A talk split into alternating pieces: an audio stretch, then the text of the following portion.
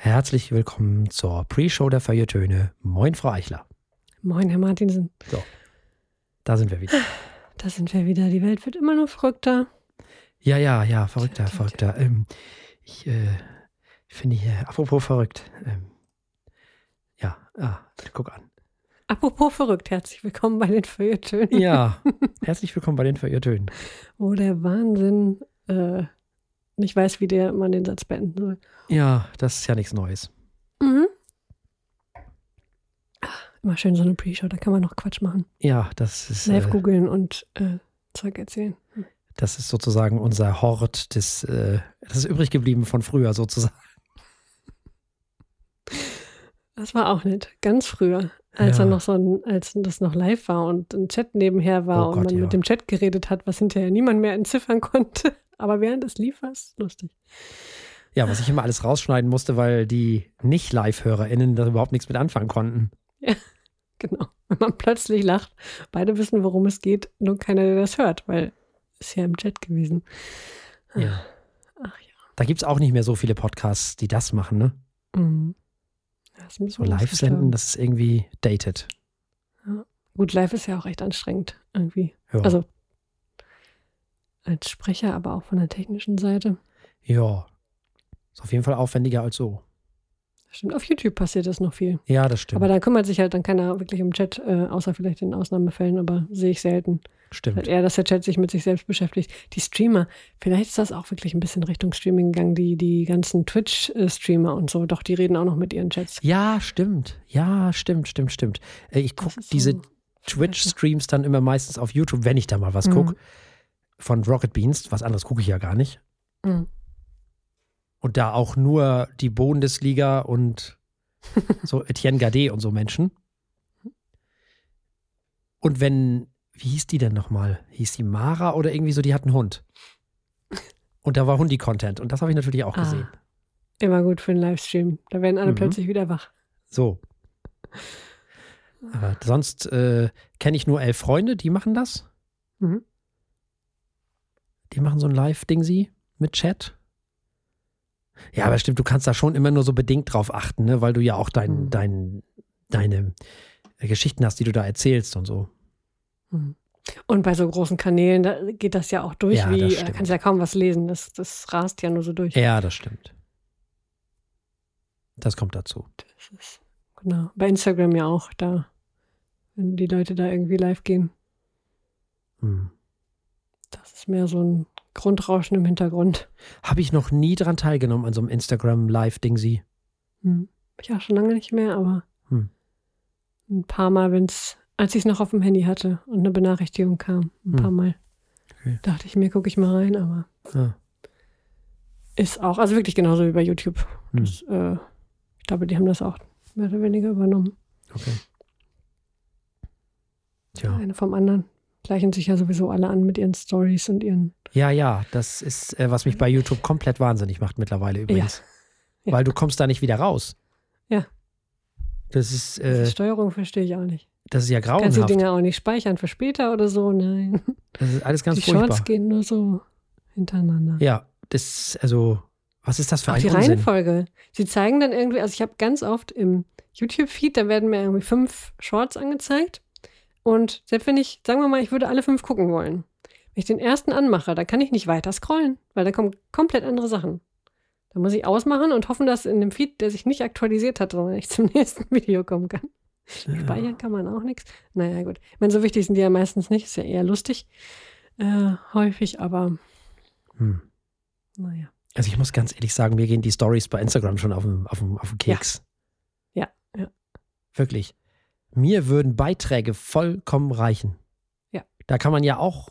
Videos hochladen, Eben. nicht? Man die muss können da ja auch ja nur eine Minute lang sein. So. Muss ja, genau. nämlich. Dieses Rumgestorie da, also das ist doch alles nur wieder Content, den kein Mensch braucht. Ja, ja, das ist, äh, das ist vorgeblich einfach zu machen, weil es ja nur kurz ist. Das ist es natürlich nicht. Nee, natürlich nicht. Die hängen ja ganz viele Sachen aneinander.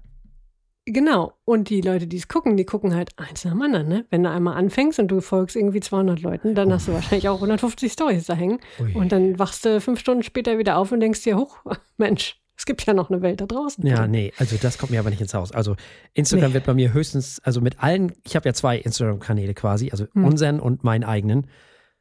Und wenn es hochkommt, bin ich da 20 Minuten am Tag. Ja, das, ist- das reicht auch schon mehr als dann noch die ganze Verdummung von den Sachen, die dir sonst noch so äh, reingespült werden an Werbung und Zeug. Ja, gut, das ist bei Ist mir nicht so Quack schlimm. Dabei. Ah, okay. Ja. Das, äh, nee. Ich hab's, äh, also von, den, von meinem Handy habe ich sämtliche Social Media außer die Messenger runtergeschmissen, weil das ist ja, es ist echt Wahnsinn. Mittlerweile ist das ja auch klar und offen, ähm, wie sehr die gemacht sind, genau dafür, dir nur die Sachen zu zeigen, nicht die du magst oder die irgendwelchen Interessen entsprechen, sondern die, die, die der App schon mal gezeigt haben, dass du dann weitermachst, dass du Mhm. weiter drin bleibst. Und das ist Mhm. echt, also das gehört unter das Glücksspielgesetz und irgendwie halb, weiß ich nicht, reguliert auf jeden Fall. Ja, bei mir funktioniert das immer irgendwie nicht.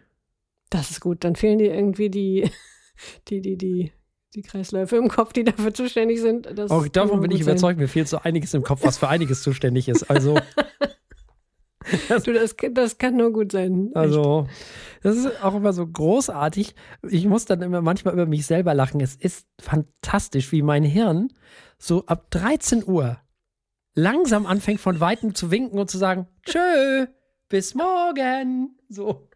Ist Dann so ist ja gut, dass wir da jetzt schon sechs Stunden drüber Ja, sind. ja. Das ist wirklich fantastisch. Ich bin dann nicht mehr in der Lage, ernsthaft, also wirklich komplexe Dinge zu durchdenken. Mhm.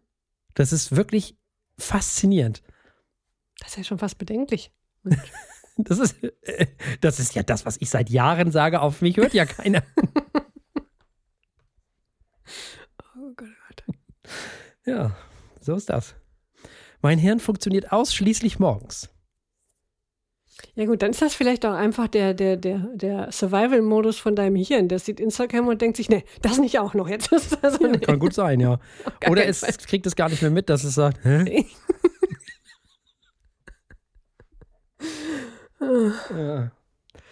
ja. Hm. Nun, nicht? Ja.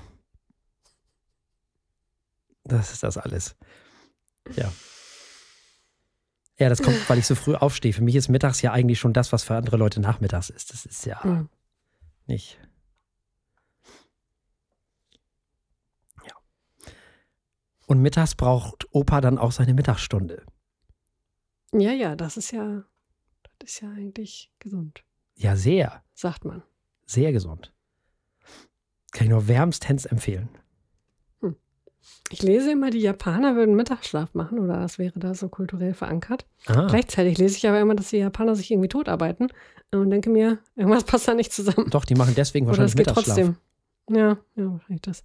Das sind die, die überleben. Ähm, Das machen aber die Italiener und so machen das doch auch. Und die Ja, ob die Spanier. das heute noch und machen? so. Aber ja, ja, in manchen Gebieten ist es auch einfach zu heiß. da Genau, du sowieso die nichts machen mehr dann die Siesta. Hm, Mhm. Auch schön.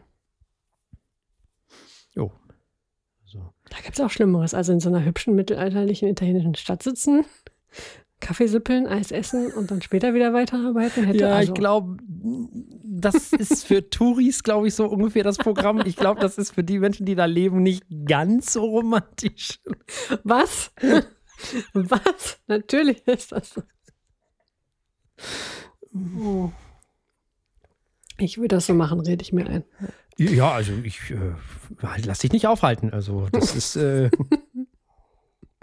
hm, Ach Gott. warum nicht? Warum nicht? Gibt es ja auch, gibt's auch in, in, in Dings hier, wie heißt es, in Schweden, da heißt es dann Fika. Ah. Mhm. Auch mittags dann? Ja, das ist halt Kaffee, einfach. Das ist so. hier Kaffee mit dieser Zimtschnecke da. Oh, lecker. Oh, die sind so toll. Hm? Ich habe schon wieder vergessen, wie die heißt. Na, ist auch egal. Ja, ich auch. Wie auch immer. Und in, in Dänemark wird ja sowieso alles mitgenommen, was nicht nied- und nagelfest ist. Also das, das ist ja zwischen Frühstück und Mittag und zwischen Mittag und Abendbrot und nach dem Abendbrot. Also das ist der gesamte dänische Tag hangelt sich ja sozusagen an den verschiedenen Kaffee- und Essenszeiten entlang. Das, deswegen seid ihr die glücklichsten da oben. Ja, Ja. das ist der Grund. Hauptsache es Hügeli. Ja. Das ist ja auch eine Erfolgsgeschichte, ne? Ja. Ein Amerikaner nach der nächsten schreibt äh, ein Buch über Hügeligkeit. Ja, ja, das ist äh, auch der Grund, warum wir hier oben die glücklichsten Deutschen sind. Also von den ganzen Mhm. Bundesländern sind wir hier am glücklichsten. Mhm. Mhm. Sehr gut. Und das, obwohl ihr so wenig Feiertage habt. Ja, genau. Obwohl wir so wenig Feiertage haben und arbeiten müssen, wenn die Bayern sich da nicht nochmal umdrehen. Und zwar mehrmals, nicht? Im Jahr. So. Ja. Hm. Nicht zu fassen. Naja. Gut. Ja, trotzdem. Ich, ich glaube, das ist deswegen unter anderem, weil wir hier nicht so viele sind. Mhm. Ja, das macht viel aus. Mhm. Platz zum Gucken. Ja, ja. Und Nicht? der Norddeutsche an sich ist jetzt ja auch nicht das Partytier. Nee. Nee, Also- nee. Also, Ähm, äh, also vielen von uns würde man nicht spontan und ad hoc Geselligkeit nachsagen. Nicht? ach, eine gewisse Art schon, aber nicht so eine Geselligkeit wie die Rheinländer oder Nee. so. Nee, nee, nicht so, nicht so Massenansammlungen. um Gottes Willen, nee. Hm. Ich habe, als ich in Bonn gelebt habe, Mhm. glaube ein oder zwei Karnevals miterlebt. Das ist interessant. Also, durchaus. Aber, also dauerhaft, also, ich weiß nicht. Ich glaube, das versteht man nur, wenn man da aufgewachsen ist. Ich glaube auch. Da Oder reingewachsen oder Ja, so. ja, so meine ich. Ja, genau. Mhm. Weißt du, für die Kinder ist das ja super. Ne? Also, Ja, ja, ja. die freuen sich Für da jemanden, der genau das gerne mag, mit vielen Leuten laut und Ja, ja. Äh, ekstatisch feiern und sich äh, abschließend viel Spaß dabei. Und es Ja, gibt ja. ja auch echt äh, viel Kulturelles drumherum, verstehe ich auch. ja. Ja, ja. Aber Klar. eins ist es jetzt auch nicht. Äh, Ich glaube, da wird auch sehr viel Soziales geleistet und so. Die Ja. ganzen, ja. Ja, ja, die ganzen Vereine, Ja. da, äh, dadurch, dass das so beliebt ist, fließt ja auch viel Geld. Das heißt, Mhm. man kann da auch durchaus viel machen. Ja, Ja, ja, klar. ist schon nett. Ja, Ich kenne eine ganze Reihe Leute, die sich da jedes Jahr tierisch drauf freuen, Ja, ja. wo das halbe Jahr schon äh, sich nur noch um Karneval dreht äh, Ah. davor. Ist ja auch so vorgesehen. Nicht ein halbes Jahr, aber was sind das, drei, vier Monate? Ja. Oh, das ist eine gute Frage. Wie war das denn nochmal? Also es gibt ja den, den 11. im 11. Genau, Da ja, da startet doch los. eigentlich die, Ja. genau. Genau. Dann ist im Februar oder im März? Ja, nee, im Februar Ich glaube im meistens. Februar, Januar, Februar. Es kommt immer ein bisschen drauf an. Ich weiß nicht, wie war der, der Rosenmontag? Ich weiß gar nicht. Ist das wie mit Irgendwie abhängig von Ostern. Ja, irgendwo ist es so und so viel von Ostern rückwärts. Ich weiß es auch nicht. Ja, ja, ja. Ah, natürlich. Ja, ja. Das ist doch eine katholische Geschichte. Ja. Und der Aschermittwoch ist doch, die, ist doch der Anfang der Fastenzeit bestimmt. Und das machen ja die Evangelien auch, ne? So. Ja, aber anders. Ja, anders, ja. Hm. Die, die, die nehmen sich nicht vorher noch den lauten Knall, die fasten Nee. einfach. Ach so, ja, das, äh, ja. Hm. Bisschen protestantische Arbeitsmoral. Wir brauchen nicht feiern, wir können direkt fasten. Ja. Äh, Diese protestantische Arbeitsmoral ist übrigens ein Riesenproblem. Ja. Das ist gar keine gute. Idee. Und der größte und schlimmste, also nicht schlimmste, aber der krasseste Pro Protestant von allen war Karl Marx. hm. Tatsächlich. Der hat der Arbeit ein dermaßen, großen, dermaßen, äh, dermaßen großes Denkmal gesetzt und überhöht, dass da keiner mehr rankam. Nicht mal er selbst. Ich meine, also niemand. Also nicht. Ja. Ach ja. Nee, da ist mein Bild ja irgendwie anders geprägt von Protestanten. Ich kenne nur irgendwie nette, offene, Ja. äh, also so, so, so weltoffene, Ich auch. moderne. Äh, obwohl Protestant ist ja auch nochmal ja, ja. irgendwie eine sehr große Ja, ja, Kategorie. Und was stimmt. ich kenne, sind irgendwie evangelische Deutsche oder Europäer. Äh, ja. Ja, ja. Also, Evangelisch-Lutherische und Gruppen. evangelisch-reformierte und so, ne? mm, Ja, die sind auch alle weltoffen und dies, das, Ananas. mm. Aber die sind halt trotzdem von der Arbeitsmoral her anders als die katholisch geprägten Bundesländer. Ja. Ja. Hm. Wenn ich jetzt so denke, wer auch politisch fordern würde, dass Leute gefälligst zu arbeiten haben, sonst haben sie nicht ihr Brot verdient, äh, sind das eher Leute mit katholischem kulturellen Hintergrund als Nee. welche mit evangelischem in Deutschland? Nein? Nein, Okay. ach, das sind kennt eher das? so Sätze, die du von Müntefering gehört hast. Und der kommt aus Ostwestfalen. Ja, wirklich. Also, das meine ich, ist nicht bös gemeint. Ja, ja, nee, nee, wenn das so Ähm, ist, ist das so. Das ist tatsächlich eher so ein, so ein protestantisches Ding. So, das ist äh, Ora et Labora und all dieser ganze Unsinn. Das ist doch auch sehr katholisch. Nee, das ist äh, sehr evangelisch. Beten und arbeiten und so. Ey, das kann ich nur vom Papst. Hm. Nee, das ist Orbi et Orbi. Ja, das auch. Das, ist, das ist doch. Wann nochmal zu, zu Ostern oder was? Ja, nee, weiß ich nicht, keine Ja. Ahnung. Außerdem kenne ich vom Papst überhaupt nicht viel. Ich kenne nur die, das, was Johannes der 23. gesagt hat, weil ich mich mit dem mal ein bisschen intensiver beschäftigt habe. Hab. Und was alle anderen gesagt haben, weiß ich jetzt auch nicht. also, da habe ich keine Ahnung. Ich weiß nur, der hat für Gleichberechtigung gekämpft und all solche Sachen. Das fand ich ganz witzig. Ja, das klingt doch erstmal gut. Ja. Ah, ich habe keine Ahnung. verdammt. Bin, bin viele, viele Jahre äh, irgendwie in der Kirche engagiert gewesen, weil sie gegenüber war. Nein, keine Ahnung. Engagiert im Sinne von. Teilweise. In der Gemeinde, so. Ja, also Musik und irgendwie so mithelfen, Jugendgedöns. Echt cool. Ja, ja. Nee, war, war auch eine total, also habe ich nie hinterfragt, weil es war eine total, äh, total moderner Pfarrer und ich meine, klar, das ganze Go- Gottgedöns hing irgendwie mit dran. Das war aber auch erstmal habe ich nicht hinterfragt, weil das war schon im Kindergarten. so. Äh, ja, Ja. keine Ahnung. Und als ich es dann hinterfragt habe, war es halt auch irgendwann schwierig. Ähm, Für dich der oder für die? Gemeindearbeit. Für mich. Ah. Ja. Nee, ich bin ja jetzt nicht militant geworden oder so. Ich habe auch Nein, noch äh, äh, absolut Respekt für religiöse Leute, aber wenn sie denn sonst äh, vernünftige Menschen sind. Aber das, das passt dann halt irgendwann nicht mehr zusammen, ne? weil Mhm. so gut und modern und äh, wunderbare Arbeit manche Kirchengemeinden leisten, so für die, für die Gemeinden, für die Leute drumherum, äh, umso schwerer wird es im Gottesdienst zu sitzen und so. sich die ganze Zeit zu denken, nee, nee, das auch nicht. Nee, nun wirklich nicht. Oh Gottes Willen. Nee. Ähm, Ah, interessant. Ja. hat mich irgendwann immer traurig gemacht, dass die, die äh, moralischen und philosophischen und gesellschaftspolitischen und sozialen Gedanken total wertvoll waren. Ähm, aber das alles immer unter diesem, unter diesem Dach stand von dem großen Mann da oben, der das irgendwie lenkt. Aber nur die guten Sachen, weil die schlechten sind wir selber schuld. Na gut, da wird es schon wieder fast katholisch. Aber ähm, nee, das wurde irgendwann schwer zu vereinbaren. Ah, okay. Ich habe mir immer gewünscht, dass diese vielen schlauen Gedanken und diese viele, dieses Gemeinschaftsgefühl und all die guten Sachen, die man äh, in der Kirchengemeinde erleben kann, dass die einfach, dass, dass wir schaffen, die in andere Institutionen zu überführen. Schaffen wir ja teilweise auch, aber das ist nicht so einfach. Kleiner Exkurs, du hast recht, das so. Ora, Ora ad labora ist, katholisch. Von den, Benediktin, von den Benediktinern kommt das. Ah, okay, hätte ich nicht gewusst, aber war Ich die äh, aus dem Bauch heraus die Assoziation. Hm. Nun gut. Ähm, ja, Mönch halt. Mönche, das macht ja Sinn. Ja. Die dürfen das ja auch. Das Genau, ja sowohl Sinn. Ora als auch Labora. Ja, ja, ja, sollen sie machen. sollen sie alles machen. Nee, wirklich, also Ja. bin ich fein mit. Sollen sie machen. Alles gut. Wenn Leute so fest im Glauben sind und das machen wollen, dann, also Happy Days, wenn sie das machen können.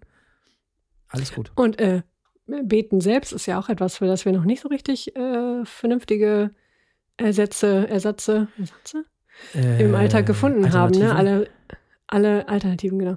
Äh, alle möglichen Leute fangen an zu meditieren, ist auch eine tolle Sache, gibt es ganz tolle äh, Dinge für. Aber ähm, so wie man früher gebetet hat, oder wie jemand, der religiös ist, äh, betet, das ist ja im Grunde äh, ständig, ne? Also es ist, oder immer wieder am Tag. Mhm. Und diese Reflexion und dieses In sich kehren und dieses einfach auch mal still sitzen, das reicht ja oft schon, macht viele gute Dinge, die, ähm, die wir auch ohne Wünsche an Gott irgendwie, oh, das sind ja auch nicht immer Wünsche, aber die wir irgendwie mal anders hinkriegen müssen. Aber da Naja, machen sich schlauere Leute als ich Gedanken zu. Es böte sich dafür ja die ein oder andere Philosophie an. Ja, ja. Also insofern zum Beispiel. Und manchmal, oder es gibt ja auch Leute, die sagen, na ja, da ist dann halt eine Leerstelle und die müssen wir halt aushalten. Hm. Kann halt nicht jeder und jede. Hm. Nee, das kann sogar kaum einer. Das macht das, macht so viel Probleme. Ja, das ist wirklich, da bin ich immer wieder froh, wie privilegiert ich bin und dass ich das kann. Hm. Das ist echt sehr, sehr selten. Ja, Ey, allein schon die, die, die Tatsache, die Erkenntnis oder die, der Gedanke, dass man, dass wir halt allein sind hier, dass wir irgendwie Tja. Ameisen auf so einem Stein, der sich dreht, um die Sonne sind, äh, das ist ja schon etwas, was unheimlich destabilisierend ist für sehr, sehr viele Leute. Ja, Da bin ich auch sehr, sehr froh, dass, dass ich das äh, irgendwie akzeptieren kann. Hm. Ja, mich Ja. befreit das ja eher alles, weil ich dann selber mein Leben lebe. Genau, das sehe ich halt das auch so. äh, finde ich schön. Das finde ich wesentlich schöner als diese ganzen Geschichten, die Simone de Beauvoir oder, oder Sartre oder Heidegger da von sich gegeben haben. Mit, den, mit dieser Geworfenheit, das ist ja schon Fatalismus genug, aber äh, Mhm. dann auch noch ähm, äh, diese absolute Freiheit, die Geworfenheit ins, äh, in die Freiheit. Der Mensch ist verdammt zur Freiheit. Das ist ja furchtbar. Mhm. Mhm. Das ist ja unfassbar. Also davon mal ganz abgesehen, dass es die absolute Freiheit auch gar nicht gibt, aber das ist, ist ja wurscht. Ähm, das kommt davon, wenn man Sartre, wenn man Heidegger zu Ende denkt, nicht? Wenn man ihn weiterdenkt, dann fängt man an, irgendwie komplett. Naja, lassen wir das. Also, ähm, da bin ich wieder bei Camus ganz froh, dass der sowas immer in Frage gestellt hat und eben auch den Existenzialismus entsprechend kritisiert hat. Deswegen auch zu Recht, Mhm. meiner Meinung nach. Mhm. Ähm, kann man drüber streiten auch. Gibt auch Leute, die sehen das anders, völlig klar. Äh, Ich bin da ganz äh, froh drum, dass ich da nicht diesem Absolutheitsanspruch, egal in welche Richtung, anhängig bin. Mhm. Das ist schon ganz gut so. Egal, worum es Ja. geht. Die andere Seite von Religion ist natürlich, und da denke ich äh, in letzter Zeit oft drüber nach, ist, ähm, Geschichten sind, wie wir irgendwie unsere Welt in, in Sinn packen und unser, die Dinge, die wir erleben. Mhm. Und Religion ist, ist im Grunde ein Teil davon. Das sind einfach die erfolgreichen Geschichten, die Ja. sehr komplex geworden sind und äh, äh, viele Traditionen und Rituale mit sich ziehen, die, die teilweise gar nicht, gar nicht dumm sind. Richtig. Ähm, das ist einfach, glaube ich, was sehr Menschliches, was das Gehirn einfach erzeugt Äh, und ja, braucht. ja. Hm. Zum, ja. Viele brauchen das so. Ja, auf jeden Fall. Ja. Äh, Religion ist, würde Ernst Kassierer sagen, eine der symbolischen Formen. Hm. Nicht? Andere symbolische Formen sind die Kunst, die Mythen, die Wissenschaft.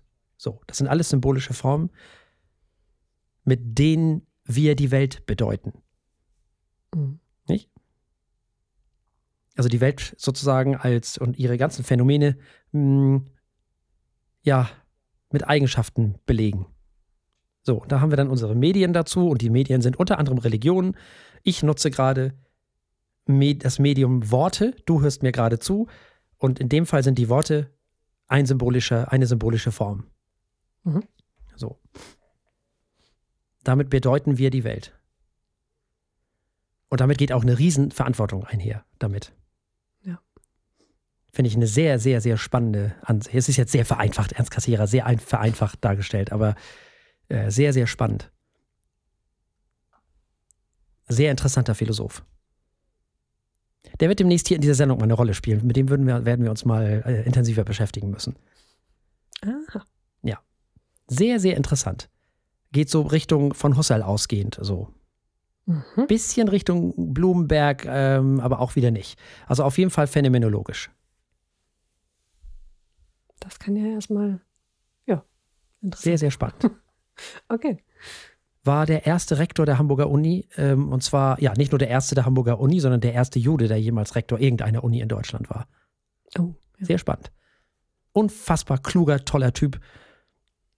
Ähm, so, und der Gegenspieler von Heidegger, so der Gegenspieler von Heidegger. Gibt es ein ganz berühmtes ähm, Aufeinandertreffen von den beiden in Davos. Aha. Mhm. Der Zauberberg oder irgendwie so. Den kenne ich noch von Thomas Mann. Ja, richtig. Genau darum doch, geht's. Ja. Ach. Genau der Berg ist das. Mhm. Genau. Da haben die beiden sich dann zu einem, ja, so Art, heute würde man sagen, Battle getroffen. Philosophisches Rap-Battle. Genau, so ungefähr. Nur eben, sagen wir, auf einem etwas für damalige Verhältnisse sowieso, aber sagen wir mal etwas höherem Niveau. es ging ein bisschen metaphysischer vor sich. Ach du, also die richtigen Leute da hast. Ja, ja, Das in klar. einem Rap-Battle. Also, nein, ich verstehe, was du meinst. Also sagen wir ich mal habe nur schlechte. Erinnerungen an Thomas Mann. Ja, akademisch. Nee, nee, Thomas Mann hat damit nichts zu tun. Das ist nur dieser Zauberberg. Nein, ich weiß. Das, äh, das weckt nur, das Wort weckt. Äh, Ja, Ja, das ist ja. überschätzt. So. apropos überschätzt, wollen wir mal in die Sendung?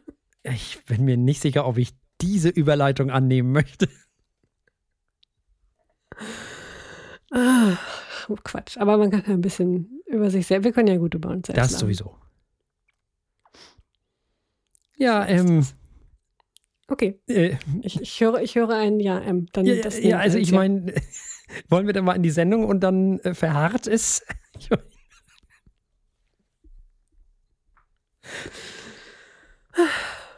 Ich müsste, ich brauche hier so ein Soundboard. Dann kann ich einfach das Intro losspielen. So. oh ja, das wäre schön. Ja, das, das könnten wir übrigens tatsächlich mal äh, wieder technisch möglich machen, Herr Martinsen. Dazu bräuchte ich. Sag, sag dem mal Bescheid. Ja. Ja. Dazu bräuchte ich eigentlich nur ein kleines Mischpult. Das kostet aber alles wieder Geld. Ich habe ja gerade aber die ganzen Ja. Plugins gekauft. Das, äh, Nicht wichtig. Ja, M reicht mir auch. So.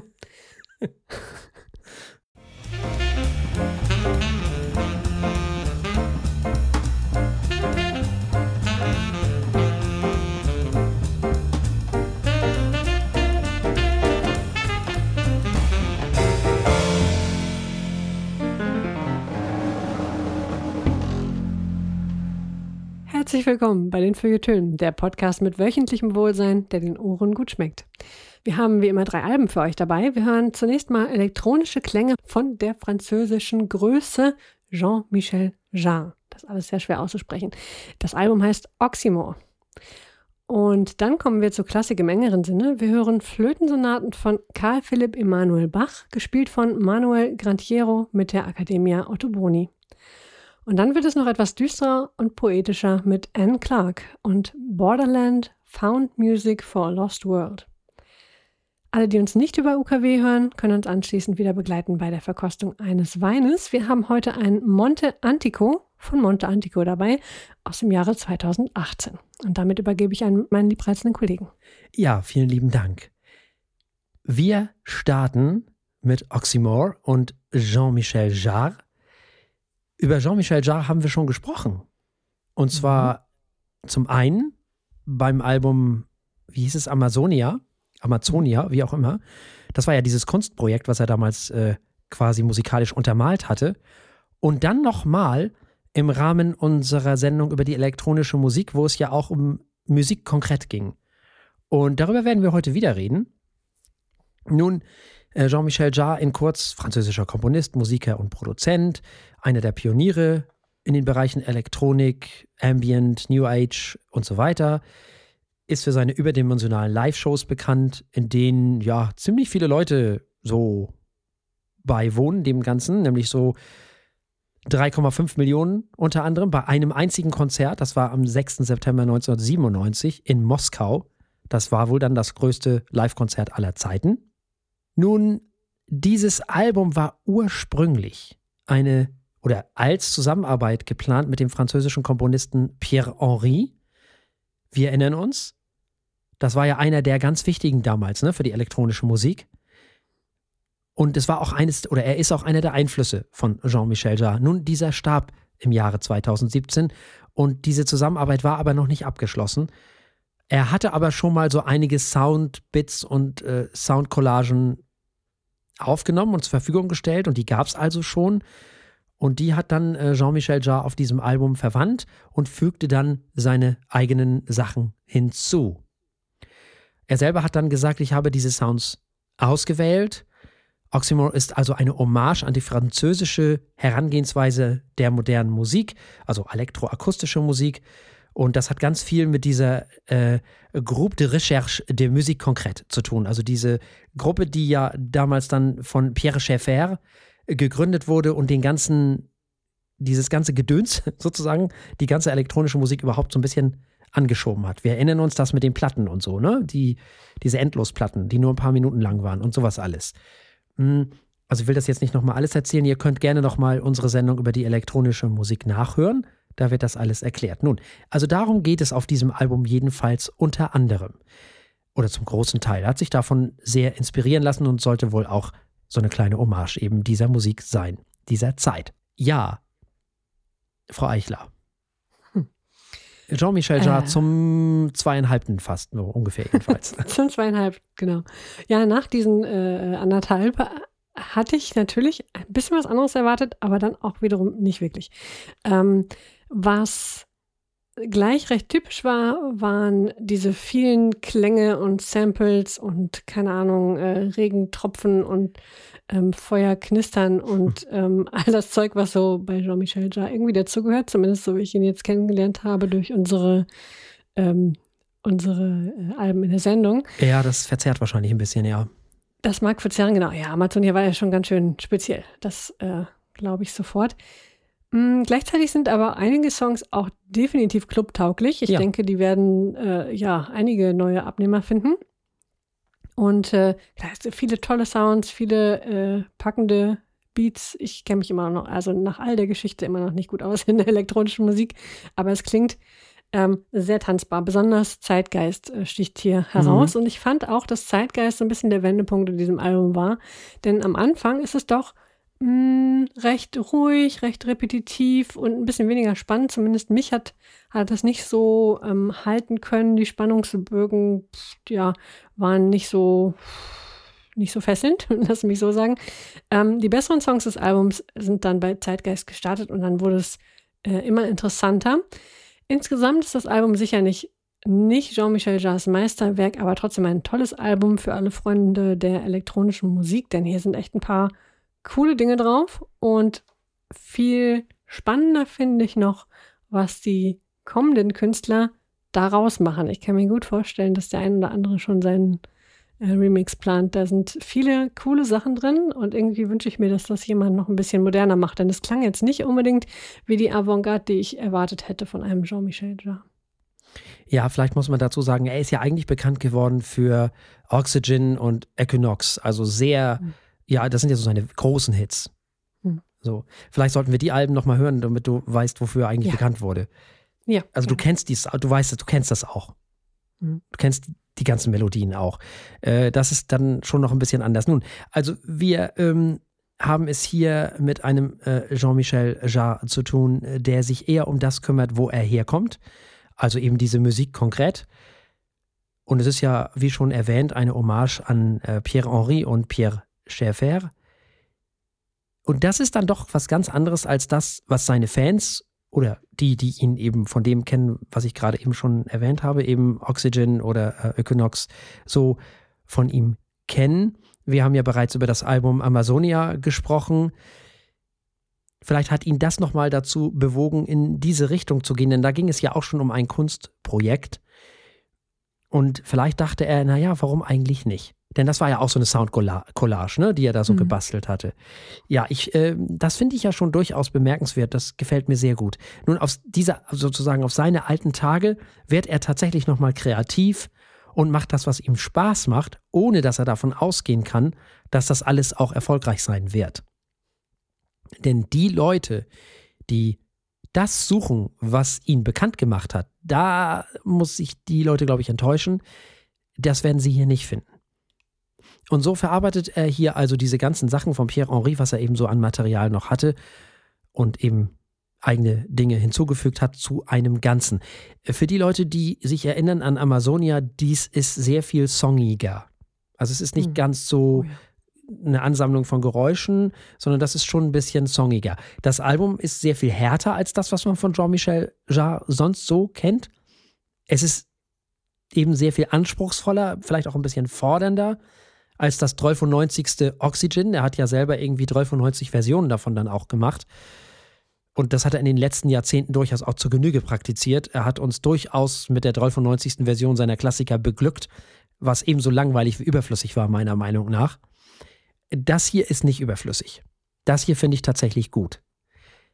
Es ist natürlich elektronische Musik, wobei das mit dem natürlich muss ich fast wieder zurücknehmen. Wir reden ja gleich noch über N. Clark. ähm, aber hier haben wir es dann doch, finde ich jedenfalls, mit Kunst zu tun. Und im Gegensatz zu Amazonia gibt es hier Rhythmen und Songstrukturen, habe ich ja schon gesagt. Ich denke, wir werden einige dieser Tracks auf dem ein oder anderen Plattenteller des ein oder anderen DJ, DJs auf der ein oder anderen Techno-Party hören. Ich mag das. So darf er meiner Meinung nach gerne weitermachen. So macht mir das alles Spaß. Diese Soundschnipsel, diese Soundbits von Pierre-Henri bereichern die Komposition von Jean-Michel Jarre um das entscheidende Etwas, finde ich. Etwas, was es auch braucht, um das Ganze abzuheben.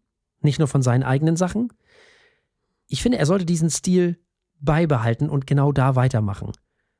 Ich finde es ein sehr gutes Album, vielleicht der Beginn eines kommenden Spätwerkes. Das würde mich sehr freuen, muss ich sagen, wenn er so diesen Weg weitergehen würde. Wir müssen es nicht bewerten, denn dieses Album ist noch im Jahre 2022 erschienen. Es ist mir durch die Lappen gegangen, muss ich dazu sagen. Hätte ich es bewerten oh. müssen, hätte es ein sehr, sehr, sehr, sehr freundliches und sehr dem Album zugeneigtes Läuft bekommen, da bin ich mir sicher. Hm. Umso besser. Eins weniger, äh, für das ich mich entscheiden muss am Ende des Jahres. Kommen wir zum nächsten Album. Kommen wir zu Karl Philipp Emanuel Bach. Und wie sich das gehört für Klassikalben, müssen wir ein paar mehr Leute vorstellen als nur einen.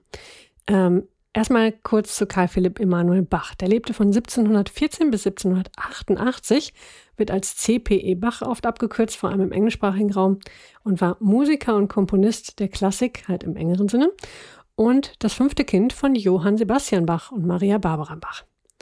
Seine Zeitgenossen kannten ihn schlicht als Emanuel Bach und so liest man auch häufiger mal von ihm. Er war außerdem das Patenkind von Georg Philipp Telemann, den der ein oder andere die eine oder die andere vielleicht kennt. Und sogar sein Nachfolger. Und sogar sein Nachfolger, genau, als äh, Kapellmeister. Mhm. In Hamburg war das richtig, mhm. ja. Sehr schön. Telemann war doch dieser ganz produktive, der. Ja, ja, das ist, der hat sich hat. den Wolf geschrieben. Das ist wirklich unfassbar. Also.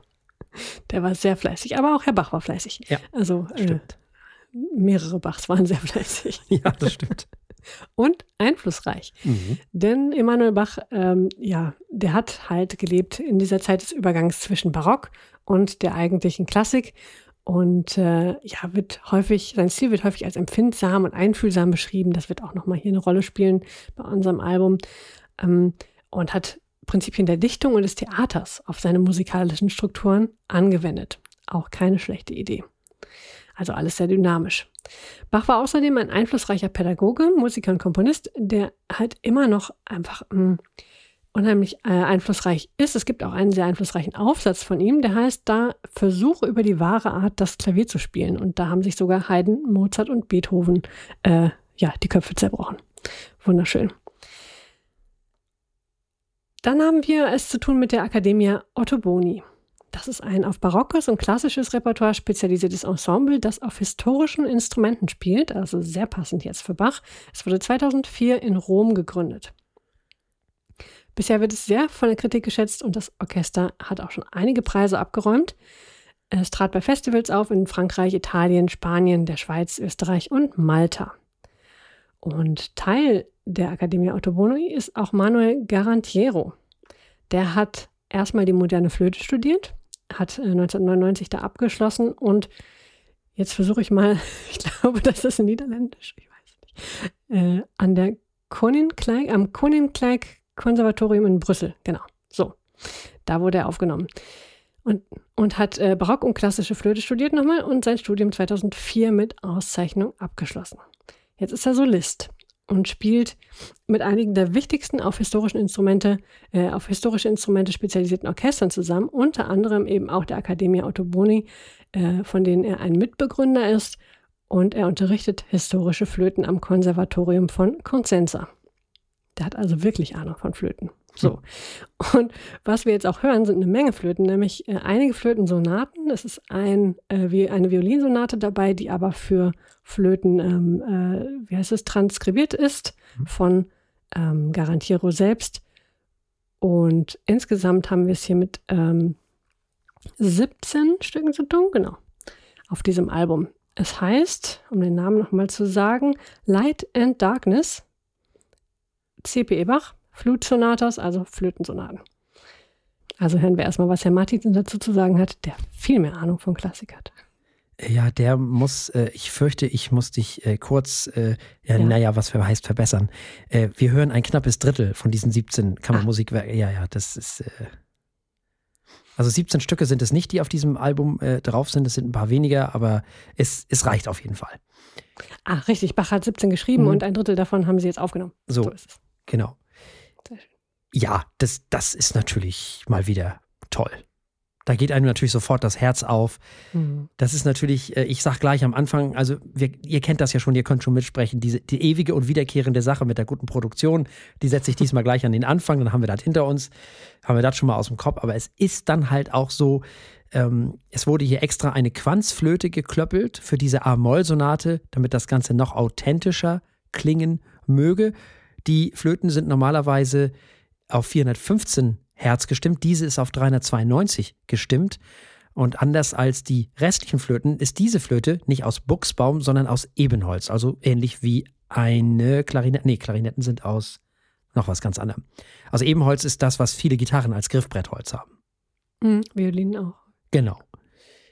So ist es.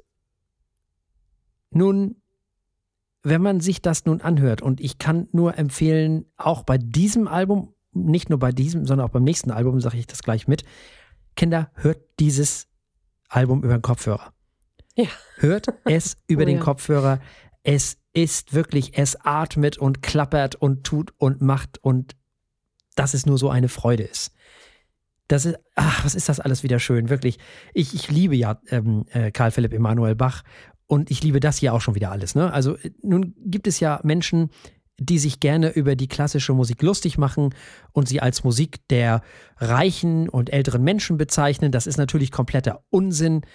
Äh, nicht Musik ist für niemanden exklusiv, weder für irgendeine Gruppe noch für einzelne Menschen noch für sonst was. Das ist natürlich vollkommen der Wahnsinn, weiß ich wirklich, also, dass man schon wieder schimpfen muss. Nun, was die Menschen doch immer wirklich, was Menschen manchmal immer einen Quatsch im Kopf haben. Dass Musik für irgendwelche speziellen Menschen sein sollten. Also, naja, lassen wir das. Nun, wir hören hier einen, wenn ich so sagen darf, relativ braven und gesitteten CPE Bach, jedenfalls im Gegensatz zu dem, was wir schon von ihm auch in dieser Sendung besprochen haben, der sich dem preußischen König musikalisch mehr oder weniger noch unterordnen musste. Ich weiß, er hat schon einige äh, Flötensonaten geschrieben, auch als er schon in Hamburg war, aber insgesamt ist das doch noch relativ gesittet, was er hier tut. So. Das ist also nicht der CBE Bach, der moderne Dinge von sich gibt, musikalisch, jedenfalls nicht oder nur in den seltensten Fällen. Und trotzdem ist das alles unfassbar toll und auf allem höchsten, auf allerhöchstem Niveau. Denn kompositionstechnisch ist das natürlich trotzdem vom Allerfeinsten. Und auch sehr anspruchsvoll. Man höre sich nur mal den letzten Satz der schon erwähnten Amol-Sonate an. Das ist schon für die FlötistInnen ziemlich anstrengend alles. Und ganz so klassisch wie Haydn und Mozart ist es dann ja doch wieder nicht, nicht. Es schimmert dann doch immer mal wieder das Modernere durch. Und das macht das Ganze so charmant und spannend. Also ich könnte das schon wieder den ganzen Tag hören. Nicht? Das langweilt mich irgendwie nie. Und es ist auf diesem Album auch schon wieder so. Ich finde den Komponist toll, ich finde das, die Werke toll, ich finde die Aufnahme toll, ich finde die KünstlerInnen toll, ich finde das Album toll. Ich bin schon wieder vollends verliebt. Ich möchte mich in allen Punkten anschließen, dass es so hervorragend aufgenommen und produziert. Ich hoffe, die bilden genug äh, neue ähm, Menschen aus, auch für andere Musikgenres, weil diese Kunst so zu produzieren ist erste Sahne. Ja, das sind aber Tonmeister, die sowas machen. Mm. Das ist extra für klassische Musik. Ja, ja. Das die kannst du halt nicht. So toll. Ist, Kannst du nicht bezahlen. Nee, ja. also wirklich, so Popmusik, also diese Pop-Produktionsding siehst da, ja, die ganz großen vielleicht, aber diese, die mhm. kosten echt richtig Geld, so Leute. Ja, ja, sollen sie auch. Also ja, das unbedingt. Ist, das ist schon unbedingt. eine Kunst, also auf jeden Fall eine Kunst für sich, keine ja, Frage. definitiv. Definitiv, die können richtig was. Ja. Und man hört natürlich auch gleich äh, heraus, äh, auf wie viele Dinge nach ihm ähm, Bach Einfluss hatte. Weil man hört das und, also ich, meine erste Assoziation war, das ist also das ist eine frühe Klassik. Meine allererste Assoziation, man möge mich schlagen, ähm, war ein gewisses Mittelalter-Aufbaustrategie-Computerspiel. Als der Jazz Cembalo und die Flöte so losging, dachte ich, alles klar, das ist einfach so äh, die Quintessenz von äh, ich gehe durch eine schöne alte Stadt im 18. Jahrhundert. Das Fachwerk ist um mich rum. Ich betrete die Kirche. Nein. Ähm, also einfach, einfach schön gewesen, gerade die erste Flötensonate auf dem Album. Ähm, aber alle sind so, man, man merkt es an der Komposition schon, alle sind so tief empfunden. Die sind so emotional, so dynamisch und sie werden dann halt auch aus vollem Herzen hier gespielt. Das ist so wunderschön, so sehr zum Genießen. Du hast schon gesagt, unbedingt mit Kopfhörern hören. Das kann ich nur äh, unterstreichen. Das ist jeden Ton wert und jeden Euro, den ihr für einen guten Kopfhörer ausgeben könnt. Liebe HörerInnen, das äh, lohnt sich hier absolut. Wenn ihr eure Kopfhörer testen möchtet, legt dieses Album rein, macht mal richtig schön laut und genießt jeden Ton. Man hört ja auch so viel von den Flötenspielern. Und es ist so virtuos, das habe ich auch erst gar nicht erwartet. Ich meine, gut, auf einer Flöte natürlich kann man da wunderbar und sehr schnell spielen, wenn man Profi ist. Äh, zum, du hast schon gesagt, in der Sonate in A-Moll gibt es davon einiges zu hören. Ich fand den zweiten Satz fast noch beeindruckender. Da war also so viel, ähm, so viele Noten, mhm. dass sich da keiner die Finger verknotet hat. Mensch, Mensch. Äh, die Violinsonate war, wenn ich irgend, alles war toll, wenn ich irgendetwas äh, nach hinten sortieren würde, dann wahrscheinlich die Violinsonate. Ich fand schon, dass man hörte, dass das nicht wie die anderen für Flöte geschrieben war. Es hatte irgendwie gerade diese langgezogenen Töne. Ähm, zu Beginn des Adagio habe ich mir notiert, war das häufiger. Die stelle ich mir vor, dass die auf der Violine also sehr viel emotionaler klingen würden, als es auf der Flöte geht. Aber gut, so war das einfach ein, klang das eher friedlich. Äh, auch schön, aber ich weiß nicht, ob das so gedacht ist. Mein Favorit, die Flötensonate in Amol, muss ich sagen, die letzte, die ist ja geradezu düster, so richtig schön warm und dynamisch gespielt und da geht einem völlig das Herz auf. Also wenn das die ersten Sonaten noch nicht geschafft haben, dann spätestens da ähm, schmilzt man nur in den Sessel unter, seinem, unter seinem Kopfhörer hinweg. Ja, also fünf Sterne für alle Beteiligten. Ja, es liegt bestimmt auch auf dieser, an dieser Flöte, die ja ein bisschen tiefer ja, ist, ein bisschen voluminöser. Die klingt so ne? schön, mhm. ja. Wahnsinnig toll. Ja. Ja, es, äh, hätte wahrscheinlich ein Rent bekommen oder ja, Moment, das ist auch von, vom letzten Jahr noch, ne? Ja. Mm, ja. Mhm. Ja, das wäre sicherlich ein Rent geworden. Geht los und äh, kaufet Light in Darkness von der Academia Otto Boni mit Manuel Grantiero. Wenn man jemanden die 80er beschreiben wollen würde, wie der Zeitgeist damals so war, wie man so schön sagt, oder wie die Leute sich damals gefühlt haben und wer das am ehesten musikalisch umgesetzt hat, dann würde N. Clark wahrscheinlich einer der ersten Namen sein, die mir einfallen würden. Auch dieses Album habe ich übersehen. Es heißt Borderland, Found Music for a Lost World. N. Clark, für die, die es nicht wissen, für die jüngeren Menschen, sie ist Dichterin, Sängerin und Songwriterin. Sie hat ihr erstes Album The Setting Room 1982 veröffentlicht. Ihre Werke mit durchaus experimentellen Musikern bewegen sich im Bereich von elektronischen und avantgardistischen Genres mit unterschiedlich harten sowie romantischen und orchestralen Stilen. Sie ist hauptsächlich als Spoken Word Künstlerin bekannt. Viele ihrer Texte setzen sich kritisch mit den Unvollkommenheiten der Menschheit, des Alltags und der Politik auseinander. Vor allem auf ihren frühen Alben hatte sie eine düstere, melancholische Atmosphäre geschaffen, die an Weltschmerz grenzt und ich würde eher sogar sagen, die den Weltschmerz quasi für diese Zeit definiert. Sie äh, gilt als eine der Pionierinnen des Spoken Word Musikgenres und wird insbesondere in ganz Europa von Technopop und New Wave Music verehrt. Nun, äh, die meisten älteren Menschen oder nicht mehr ganz so jungen Menschen äh, werden sich wahrscheinlich erinnern, spätestens dann, wenn ich Our Darkness oder Sleeper in Metropolis sage. Das sind so ihre mit bekanntesten äh, Stücke. Nun, Borderland ist das 18. Album der Künstlerin. Es entstand zusammen mit Ulla van Dalen und jetzt weiß ich nicht, wie man das ausspricht. Das ist ein rumänischer Mensch. Ich habe keine Ahnung. Justin Kusch wird geschrieben C-I-U-C-H-E. Es ist nicht elektronisch. Es werden ausschließlich akustische Instrumente gespielt, nämlich eben von diesen beiden. Spoken Word allerdings ist auch auf diesem Album das künstlerische Mittel der Wahl. Es ist im Jahr 2022 erschienen. Ja, das ist für viele N. Clark-Fans vielleicht ein bisschen was Neues. Für Frau Eichler wahrscheinlich insgesamt was komplett Neues, weil sie es wahrscheinlich eher nicht kannte. Ganz genau. Nee, die kannte ich noch nicht. N. Clark kannte ich noch nicht und habe es natürlich direkt bereut, dass ich sie noch nicht kannte. Ähm, das ist, das klingt von Anfang an erstmal toll. Die Instrumente sind so gut ausgewählt, schaffen eine wunderschöne Atmosphäre, nicht nur schön, eine düstere Atmosphäre oft. Sie erzählen auch gleich mit, obwohl schon so viel in Worten gesagt wird. Also ähm, musikalisch auch fand ich richtig, also unheimlich durchdacht. Das passt wunderbar. Dann haben wir die äh, wunderbare Poesie von Anne Clark selbst, aber auch von William Butler Yeats und von Mary Elizabeth Coleridge, die ja äh, auch jetzt nicht gerade kleine Namen sind, mhm. wenn man so an Poeten denkt in der Weltgeschichte. Das passt alles wunderbar zusammen. Ich war nur von einer Sache irritiert und die habe ich nicht verstanden. Wenn die, die Instrumente klingen so toll und dieses Mikro, in das Anne Clark spricht, ich weiß nicht, ob das so gedacht war, ob mir das irgendwas sagen soll, aber irgendwie klingt es, als wäre das eine Live-Aufnahme oder äh, ich weiß es nicht, ob ist sie es? das. Äh, ist das? Ah, wunderbar, das erklärt alles. Ich war so verwirrt davon. Also im Prinzip. ich habe nirgendwo gelesen. Im Prinzip, okay, sehr gut. Äh, das klingt halt, es sind immer so, die, die, die, die Plosive sind immer so ein bisschen übersteuert und ich weiß nicht, es hatte so, ein, so einen Hall, als wenn sie auf einer großen Bühne steht. Ähm, und die Instrumente klingen halt nicht so. Und das war für mich so eine komische Diskrepanz. Und ich dachte, ob das eine künstlerische Wahl ist und ich habe das nicht verstanden, ähm, dass sie damit auch etwas sagen möchte. Oder ob es irgendwie nicht anders ging oder halt einfach tatsächlich ein Live-Auftritt war. Ähm, ja, das hat mich sehr irritiert und das finde ich ähm, für, zumindest für mein persönliches Hörerlebnis auch fast ein bisschen schade. Ich hätte es lieber, ich hätte sie auch lieber so ähm, klar gehabt wie die Musikinstrumente. Aber gut, das ist persönliche Präferenz.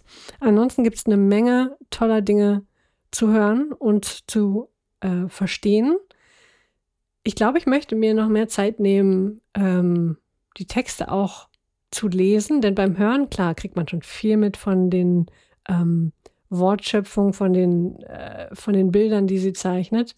Aber ich habe noch nicht das Gefühl, wirklich alles verstanden zu haben. Dafür braucht man wahrscheinlich auch Jahre. Ich weiß nicht, wie das mit guter Poesie so ist. Die, die kann man alle paar Jahre wieder neu interpretieren und ganz neue Sachen finden. Ich glaube, das ist mit Anne Clark genauso. Also ein, ein großer Fundus an toller Poesie und eine wunderschöne Aufnahme von extrem passender äh, und wohlgewählter Musik. Ja, äh, bevor ich äh, in Medias Res gehe, was meine Beurteilung dieses Albums angeht, du hast gesagt, dieses Album ist düster. Nun, es ist für N. Clark wahrscheinlich mit das hellste Album, was sie je gemacht hat. Ja, jetzt also, muss ich natürlich rückwärts hören, ne? Wenn ja, ich sie jetzt im Prinzip habe. müsstest du das tun.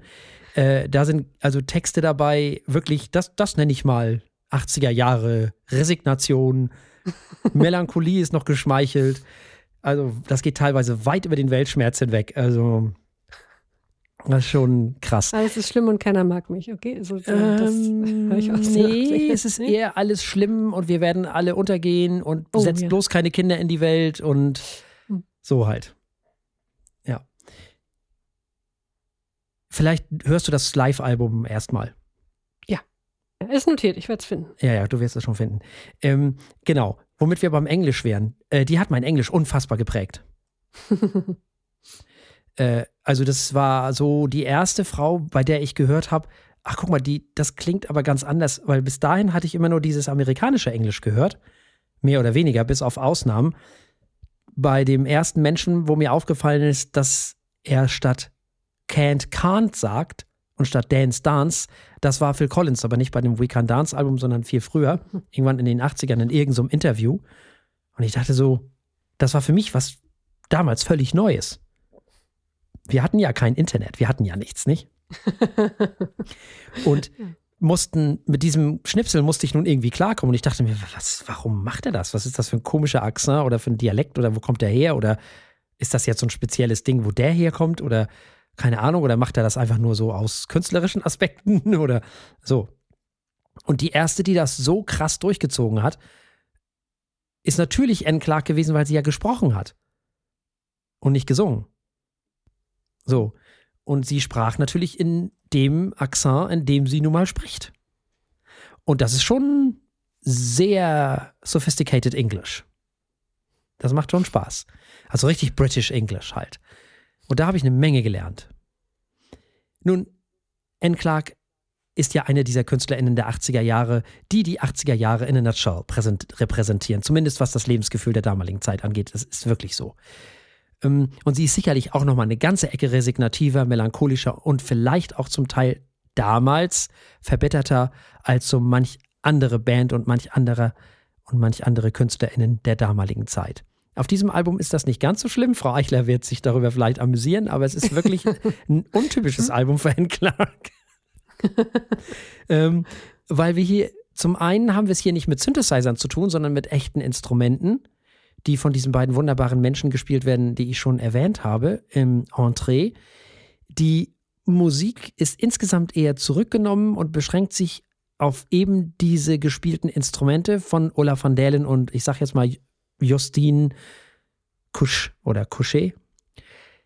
Und somit wirkt dieses Album eher atmosphärisch, musikalisch gesehen. Und das macht dieses Album schon mal zu einem sehr außergewöhnlichen N. Clark-Album.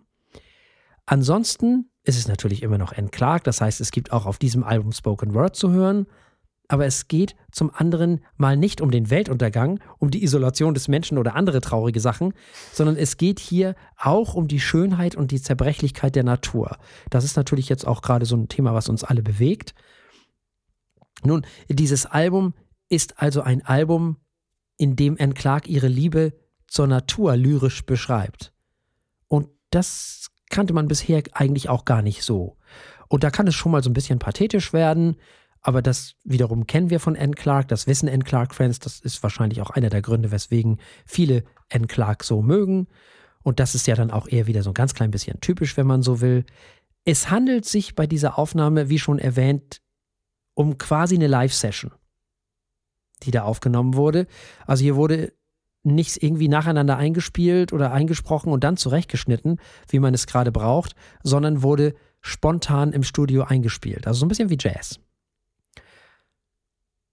Und diese beiden Künstlerinnen, diese Musikerinnen haben dann eben diese Lyrik künstlerisch untermalt.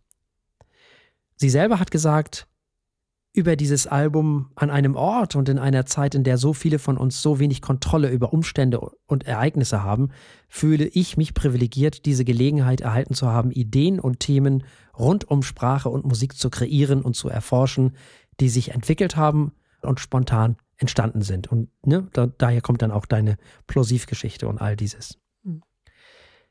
Dieses Album ist ein Album, was mich überrascht hat, weil ich es zum einen leider gar nicht mitbekommen habe, dass es ein neues Album von Anne Clark gibt und zum anderen, weil es doch recht untypisch ist und das finde ich natürlich wieder richtig gut.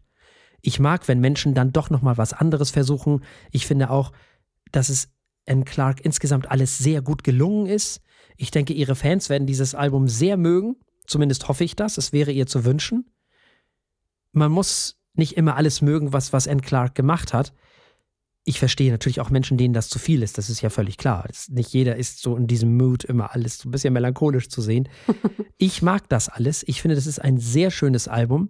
Ich finde, das kann man wirklich so machen. Es ist ein bisschen, ich dachte immer so, als ich das gehört habe, auch wegen dieser Harfe äh, und der Violine, die wir hier auf diesem Album hören, es hat mich ein bisschen oder es hat ein bisschen was von irischen Menschen, die auf einem Hügel stehen oder sitzen und die musizieren und äh, geben so lyrische Dinge von sich und um sie herum hören ihnen Menschen gebannt zu. Und wenn man das sich so vorstellt und das Album hört, dann hat das alles auch was Hübsches, Kontemplatives. Hm. Das ist ein wirklich, wirklich schickes Album, was mich auf wirklich allen Ebenen positiv überrascht hat. Und wenn man dieses Album über den Kopfhörer hört, dann hört man natürlich schon die von dir erwähnten Plosivlaute. Ich finde aber auch, dass dadurch der Sound ein bisschen direkter wird und ein bisschen, also N. Clark ist ja schon sehr nah an deinen Ohren dran, so. Das ist ja schon mhm. sehr, irgendwie auf eine Art ganz komisch räumlich. Ja. Ganz merkwürdig. Äh, das ist schön. Ich mag das schon ganz gerne. Ich finde es ein sehr, sehr gelungenes Experiment. Also auch für sie gilt genau für Jean-Michel, wie für Jean-Michel Jarre. Genau immer wieder neue Sachen probieren. Das, das gefällt mir gut. Genau so muss man es machen. Nicht stehen bleiben. Sie hat das richtig gut gemacht. Mir hat das wirklich gefallen. Wir haben gehört Borderland, Found Music for a Lost World von Anne Clark. Bewerten müssen wir es nicht, denn auch dieses Album ist aus dem Jahre 2022 und leider ist es mir durch die Lappen gegangen. Es wäre mit Sicherheit ein Rent geworden. Sehr schön. Ja, tolles Album. Jetzt geht es wieder um Wein. Ja, Wein. Oh ja, Wein. Wir sind bei ja. niemand anderem als äh, den Menschen von Monte Antico. Mm. Die hatten wir schon mal in der Sendung. Mm, was hatten wir die schon?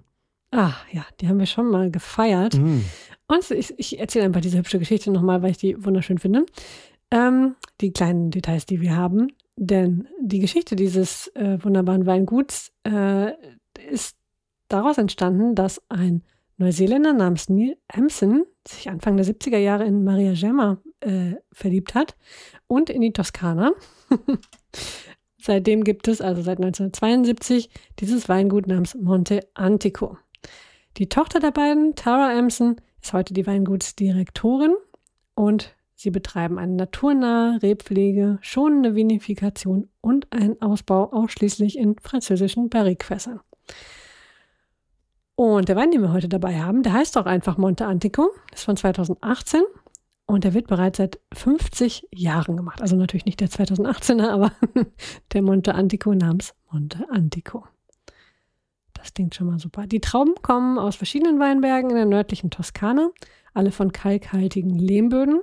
Der Ausbau geschieht dann für anderthalb Jahre überwiegend in gebrauchten, großen, slawonischen Botti und zu ungefähr 20 Prozent in Barrikfässern, wovon ein, wovon ein Teil auch neu ist. Ja, drei Jahre nach der Ernte kommt das Ganze dann auf den Markt. Ist ein Cuvée aus Sangiovese, Merlot und Cabernet, äh, Cabernet Sauvignon. Und der Sangiovese ist ganz vorneweg mit 85 Prozent des Ganzen. Wir verkosten also den 2018er, wie gesagt, Monte Antico 2018 gibt es auch noch zu kaufen, falls jemand mit uns verkosten möchte. Er wird mit 13 Volumenprozenten abgefüllt. Muss man also ein bisschen aufpassen. So. Was riechen wir? Er ist. Beeren, Beeren, Beeren. Ja, er ist dicht. Mhm. Er ist cremig. Er ist weich. Er ist rund. Wir haben Kirsche. Wir haben Datteln. Wir haben Pflaume. Wir haben Vanille. Oh ja, jede Menge. Mhm. Wir haben eine gute Portion Holz, die hervorragend eingebunden ist. Wir haben Rauch. So ein Hauch Rauch, was ich liebe. Und einen minimalen, so, so, so ein Hauch Asche, was ich auch liebe. Wundervoll. Ja. Sehr gut. Ich habe so eine gewisse Würzigkeit in der Nase. Meinst du da? Also, ja. Das könnte das Holz sein. Mhm. Daher kommt wahrscheinlich auch mein, die Vanille kommt natürlich daher und wahrscheinlich assoziiert dann auch mein Hirn dadurch diesen Rauch und die Asche und so. Mhm. Und wahrscheinlich auch kommt daher wieder, bei mir jedenfalls, ist das immer so, ähm, dass immer, wenn, wenn, wenn so ein Rotwein im Holz gelegen hat, lange genug im Holz gelegen hat, und in diesem Fall ist das ja durchaus äh, eine ganze Ecke, was da rumgelegen wurde, ähm, und jetzt ja auch noch ein bisschen in der Flasche gereift ist, denn der ist ja jetzt auch schon fünf Jahre alt, ne? Mhm. Da sind dann auch immer bei mir sofort Instant Schokolade und Kakaobohnen drin. ja, verstehe ich, wo das herkommt. Ich finde, dieser Wein ist mit seiner Mineralik ein bisschen zurückhaltender. Mhm. Und was nun die Zitrusgeschichte, die Säuregeschichte angeht, da bin ich dann eher bei so einer Apfelsine, noch nicht bei einer Zitrone. Ja, eine süße Apfelsine, aber da ist ne? echt, also das äh, schummelt sich nicht gerade in den Vordergrund, nee, äh, nee. drängt sich nicht gerade in den Vordergrund. Was nee, sich allerdings in den Vordergrund drängt, aber im positivsten Sinne, ist die Blaubeere oder Heidelbeere. Mhm. Ich hatte zufällig heute Heidelbeeren. ja, dann ist klar, wo es herkommt. Dann äh, hoffe ich, es kommt nicht aus meinem Zahn, sondern aus diesem Wein. Nein. Aber deswegen ist mir der Geruch noch sehr, ja. sehr präsent. Aber oh, das ist schon marmeladig, das ist schon mm. Pflaumenmus oder Pflaumenmarmelade. Oh, das ist schon. Richtig schön dunkelrot. ja.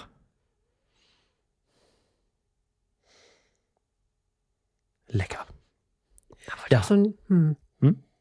so ein ganz klein bisschen zitronig wie, wie eingerahmt. So, äh, nicht Zitrone, aber so Zitrus. So was Frisches ist da irgendwie. Ja, da habe ich die Apfelsine irgendwie im Schön. Kopf dafür. Ja, ja, vielleicht ist genau das, ja. Für Zitrone reicht mir das noch nicht so ganz. Nee, nee, nee, aber irgendwie eine Zitrusfrucht, ja, ja. ja die, hm. Auf jeden Fall. Hm. Ja, aber wahnsinnig rund und warm und mhm. dunkel und würzig und ach, das mag ich ja schon. Ja, ja. Ich bin auch schon wieder ganz hingerissen. Also die toskanischen Trauben, ne, die wissen, wie man zu schmecken hat. Oh ja. Ich sage es dir. Die kriegen die richtige Seite der Sonne ab. ähm, ja. Ja, ja, Astronomie, ich äh, weiß. Macht total Sinn. Das hängt doch alles an Fäden in der Glaskugel, war doch so. Äh, ja, ja, natürlich, natürlich. Ja, das ist eine natürlich. Scheibe und überhaupt. Das ist ja. das. Alles. Ne? Ja, ja, und alles dreht sich um die Erde auch. Natürlich, ja, ja, das versteht sich. Wie Ja. soll das auch sonst gehen? Also ich meine, Hm, natürlich, ja, pf, klar. Außerdem schwebt, schwebt ja auch die Erdscheibe auf, äh, wird getragen von vier Elefanten auf Groß Artuin. Aber das ist eine andere Geschichte. Ja, das äh, ist ganz ich anders. möchte Ja. jetzt diesen Wein War da verkosten. nicht auch noch irgendwas mit der Schildkröte? Ja, ja, genau, das ist Groß Artuin. Alles Aber gut, man, ja. Hm, man, man stritt sich noch über ihr Geschlecht. Ach, Äh, ach, ähm, ja, so. schöne Erinnerung. Ja. Literatur. Terry Pratchett, So. für die, die jetzt völlig Richtig. verwirrt sind. Richtig. Ah, das Die meisten HörerInnen, an diesem Punkt in der Sendung sitzen die meisten HörerInnen sowieso in der Ecke und schaukeln wildstarrend vor sich hin. Ich fürchte, das machen die meisten HörerInnen wegen der, während der gesamten Sendung. Ah, Ja, in diesem Sinne. Das ähm, ist wie mit so einem Unfall, Hm? weißt du, man kann nicht weggucken, man muss hinhören, man kann auch nicht abschalten. Ist okay. Treibt unsere Hörerzahlen in die, in die Höhe. Kann ich mitnehmen. So, jetzt dieser Wein hier. Ja, ja, ja, der Wein, ja. Der Wein. Ja, äh, wie, wie war das nochmal? Äh, Santé? Das kann doch nicht sein. Wir hatten so viele italienische Weine. Schaukeln Intensifies. Ähm, Chin Chin. Ach ja, richtig. Ja, dann. So einfach Chin Chin. doch so weit weg. Chin Chin.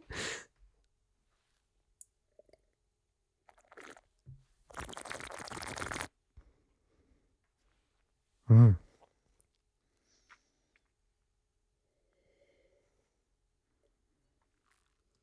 Hm. Der schmeckt genau wie er riecht. Nur noch besser. Ja. Ah, das ist alles Mm. so schön rund und, und aus, Hm. austariert. Ist, Oh. Toll. Und auch hier wieder die Säure überhaupt nicht anstrengend, überhaupt nicht fordernd, Mhm. überhaupt nicht böse. Aber sie ist da und sie Mhm. trägt natürlich auch ein bisschen den Wein. Ich habe auch hier wieder die Apfelsine, die ich auch hier wieder präferieren würde, im Gegensatz zur Zitrone. Mhm. Ich habe auch in, auf, im Mund, wenn ich den, den Wein im Mund habe, auch die Kirsche und die Datteln und die Pflaume und deine Blaubeeren und alles das leicht adstringierend, was aber sehr schnell wechselt und in dieses ja speichelanregende, saftige, vollmundige geht. Das ist so schön, aber der, der Wein ist gar nicht mal so üppig im Geschmack, sondern er ist, er ist durchaus strukturiert, aber er ist natürlich dunkel und kräftig, aber nicht, nicht überbordend, finde ich. Mhm. Sehr schön. Also im Mund hatte ich noch Vanille. Das Holz war wieder da mit diesem, mit dieser, was bei mir manchmal dann, wenn er lange genug im Holz gelegen hat, mit so ein bisschen Rauch und Asche einhergeht, was ich liebe. Und auch die Kakaobohnen und die Schokolade war wieder vorhanden. Und jetzt im Nachklang habe ich schon so ein Kirschkompott, so, so wirklich Vanille und auch wieder so ein bisschen leicht, so ein Hauch wunderbare Asche. Auch die Apfelsine ist wieder da. Also die Säure ist wirklich wundervoll eingebunden für Leute, die damit Probleme haben. Also wenn ihr einen Mhm. Wein sucht, der nicht so sauer ist, hatten wir ja letztes Mal schon. Dieser hier ist fast noch gutmütiger. Würde ich auch sagen. Das ist echt angenehm. Wobei Säure ist echt wichtig im Wein, ne? Also Hm? Eigentlich. Ja, aber die muss einen ja nicht umwerfen und äh, Nein, irgendwie natürlich nicht. Ich weiß. Und, Du hast mich da voll auf deiner Seite. Also ich, gar kein Problem. Es ist, äh, ja, ja. Ich bin auch nicht Team äh, knackiger Riesling. Also überhaupt nicht.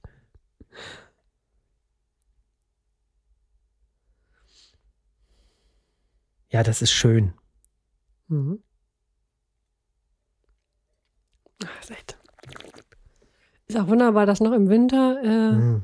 zu trinken. Die kann man natürlich ums ganze Jahr herum trinken, aber Mhm. dieses dunkelrot, würzige, Mhm. das kommt besonders schön, wenn es Mm. draußen Oh, regnet und man sich zusammen mm. kuschelt. Ah, unbedingt. Ich finde, im Mund ist der Rauch und die Asche sogar noch ein bisschen präsenter. Mhm. Also, wenn man ihn im im Mund Ja. bewegt, den Wein. Und im Nachhall, oh, das ist ja, das ist schon schön.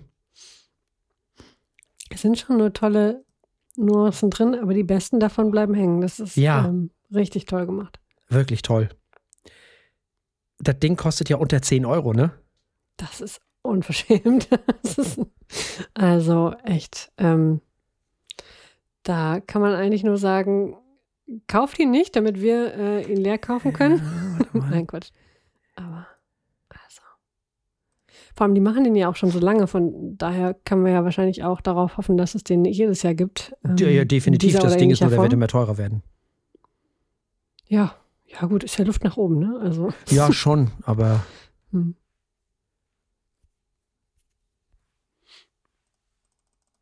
nee, echt, echt toller Fund und also wahnsinniges ja, Preis-Leistungs-Verhältnis. irre. Richtig Eine Kiste kostet 53,46. Das gibt's doch gar nicht. Spottpreis. Also wenn ihr ähm, Liebhaber des italienischen dunkelroten würzigen Weins habt, ähm, verschenkt mal so eine Kiste Monte Antico. Richtig toll. Ja, ich glaube, ich werde mir davon eine Kiste kaufen, bevor dieser Podcast rauskommt. ja gut, das Ich glaube, den kann man auch noch mal schön liegen lassen, du. Ja. Weil der ist ja überhaupt noch nicht, der hat ja noch nichts Braunes. hm. Also natürlich soll den man kann den man doch auch locker noch drei, vier Jahre trinken. Also äh, Easy. wahrscheinlich länger. Ja. easy müssen wir. Was sagt denn Dings dazu? Wie die Lagerfähigkeit so. Äh, Oh, was wir noch gar nicht gesagt haben, die Flasche ist auch wunderschön. Also das Label ist so richtig schön. ja, cool verschnörkelt. Und ja. Also noch ein schön. Grund ist, ihn zu verschenken und dann noch eine für sich selbst zu kaufen. Mindestens, mindestens. Weglegen lohnt sich ja immer mehr. Ja. Ja, also die sagen bis 2033. Oh ja, das ist ja, das kann man weglegen. Also ich würde jetzt mal sagen, der ist jetzt fünf Jahre alt. Mhm. Also weitere fünf Jahre kann er schon noch ab. Mhm. So, ich würde sagen, das ist dann auch gut. Mhm. Aber das kann er auf jeden Fall ab. Ja, klar. Der hat ja auch genug Substanz durch den Cabernet Sauvignon, der da auch drin ist. Der hat, ich finde auch die Gerbstoffe so schön eingebunden. Mhm. Es ist alles toll miteinander eingebunden. Ja. Das ist wie, weiß ich nicht. Das ist toll. Toller Wein. Also für das Geld, das ist schon fast eine Frechheit. Ja. Wirklich. Die machen den ganzen Markt für Billigwein kaputt. Ja. Ja, es ist halt immer, es kommt halt immer drauf an, wenn du nicht gehypt bist. Der Supremus zum Beispiel, das ist ja auch ein unfassbarer Wein. Mhm. Vom gleichen, äh, vom selben äh, Weingut. Der kostet ja auch gerade mal irgendwie, was kostet der, 18 Euro oder so? Mhm. Ja, der war Wahnsinn. Ja. Und Toller Fund, toller ja. Fund. Monte würd- Antico. diesen nicht mal als, als Einstiegswein bezeichnen. Das ist, äh, Mhm. weil den machen die hier ja auch schon viel länger. Mhm. Den gibt es ja schon seit 50 Jahren so.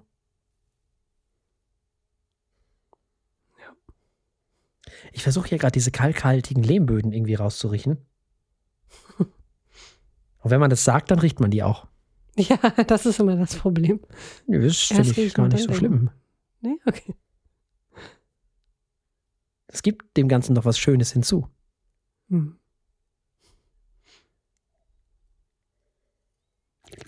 Hm. Hm. Hm. Das ist wie Kirschsaft. Boah. So, so, Tja, äh, so lecker. Das Interessante an diesem Wein ist, Mhm. ich habe den Mittwoch geöffnet. Mhm. Mittwoch probiert, Donnerstag probiert, gestern nicht und jetzt heute wieder. Also gestern einfach nur stehen lassen. Ähm, verschlossen im Kühlschrank natürlich. Der entwickelt sich nicht groß weiter. Aber der lässt auch nicht nach. ja. Also der, der bricht nicht weg. Das ist interessant. Also die Oxidation hat ihm nicht geschadet. Mhm. Vielleicht nochmal für so, für die Leute, die das so ähnlich wie ich machen. Ich finde das ja immer spannend, wie sich so ein Wein über ein, zwei, drei Tage entwickelt. So. Mhm. Ja. Ja, jetzt müssen wir diesen Wein natürlich auch noch bewerten. Ich nütze ja nichts. Ich bin schon fast versucht, schon wieder sieben Punkte Ja, ja, ja, ja. zu ja, geben. Ja, ne? Der ist einfach zu gut. Und dann noch mit diesem Preis. Mit Also, dem PLV, ja, ja. Das hat er verdient. Ja, wunderbar. Dann haben wir doch direkt noch einen Gewinner hier. Also, der Monte Antico vom gleichen Namen von 2018 hat sieben Punkte von der Martinsen und sieben Punkte von mir bekommen. Das Jahr fängt so dermaßen gut an Ja. Wein. Also, nicht schlecht. Kannst nicht meckern. Wäre doch nicht gleich schlecht von, ne? Nee, nee, das nee. Und damit sind wir ans Ende auch dieser Sendung angekommen. Und selbstverständlich gibt es auch nächstes Mal wieder drei Alben und ein Wein. So ist es. Wir haben zunächst mal Bell and Sebastian dabei Mhm. mit Last Developers. Dann haben wir das Protean Quartet mit Haydn, Almeida und Beethoven. Und zu guter Letzt Iggy Pop mit Every Loser. Das ist ja mal eine Mischung wieder schön. Alle, die uns äh, nicht im OKW hören, können dann noch einen Wein mitbekommen. Wir verkosten den Gamla Cabernet Sauvignon von 2019 aus dem Hause Golan Heights. Ah, sehr schön. Mal ganz woanders. Sehr, sehr schön. Da bin ich wirklich sehr gespannt drauf. Mhm. Mal eine kleine Weltreise Oh die ja. nächsten Wochen. Ja. Schöne Sache das. Bis dahin bleibt uns an dieser Stelle nichts anderes als zu sagen, bleibt uns gewogen. Bis zum nächsten Mal. Tschüss. Tschüss.